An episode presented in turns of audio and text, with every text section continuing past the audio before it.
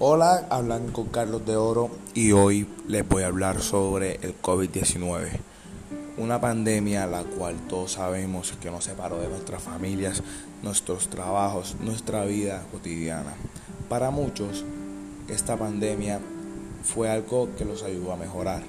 Para otros, les destruyó un negocio familiar, un negocio, eh, cortó lazos eh, con sus familias y es entendible, ya que para nosotros nunca podíamos imaginar que podía pasar esto, solamente porque querían hacer unas pruebas en un laboratorio.